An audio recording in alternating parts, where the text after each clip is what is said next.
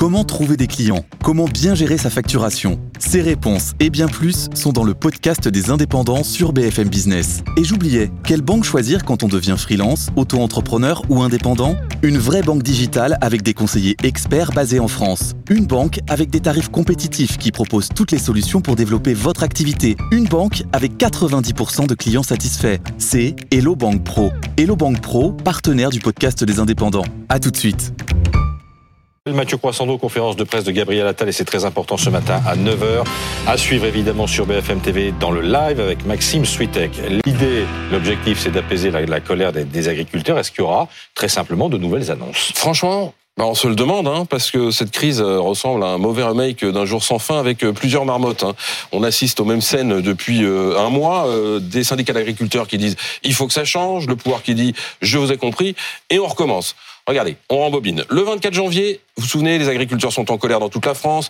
La FNSEA montre les muscles et envoie au gouvernement une liste d'une quarantaine euh, de propositions, de revendications. Le 1er février, Gabriel Attal fait ses annonces. Vous vous souvenez, 400 mmh. millions euh, d'euros, euh, suspension du plan éco-phyto, simplification des normes et puis des mesures d'urgence. Emmanuel Macron se charge de la partie européenne, les jachères, le Mercosur. Et ça répond quasiment à toutes les revendications de la FNSEA au point que euh, la FNSEA et euh, les jeunes agriculteurs disent nous avons été entendus, euh, ce sont des avancées tangibles, et ils appellent logiquement à lever les barrages, suspendre les, blocages et même se replier en bon ordre. Est-ce que quelque chose a changé depuis? Non. Est-ce que le gouvernement a manqué à sa parole? Non plus. Alors il y a des choses qui se mettent en place, des choses qui prennent du temps, mais il y a une soixantaine d'arrêtés qui ont été pris, les aides qui commencent à être versées. Et pourtant, 20 jours plus tard, c'est-à-dire hier, revoilà la FNSEA, les jeunes agriculteurs.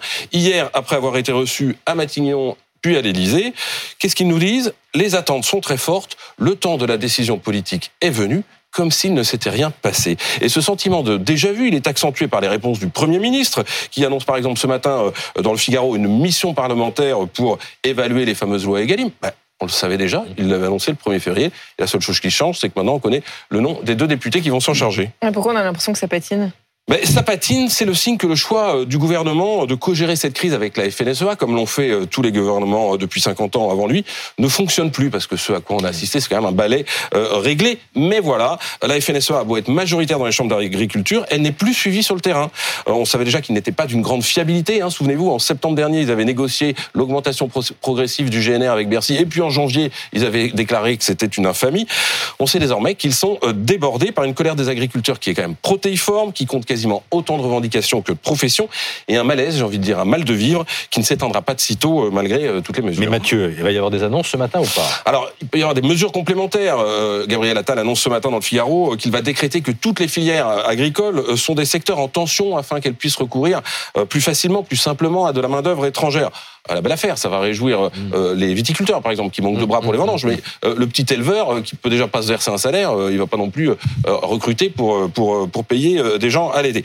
Le gros sujet, en fait, c'est la future loi d'orientation agricole, celle qui avait été promise il y a plus d'un an, qui a été sans cesse décalée depuis.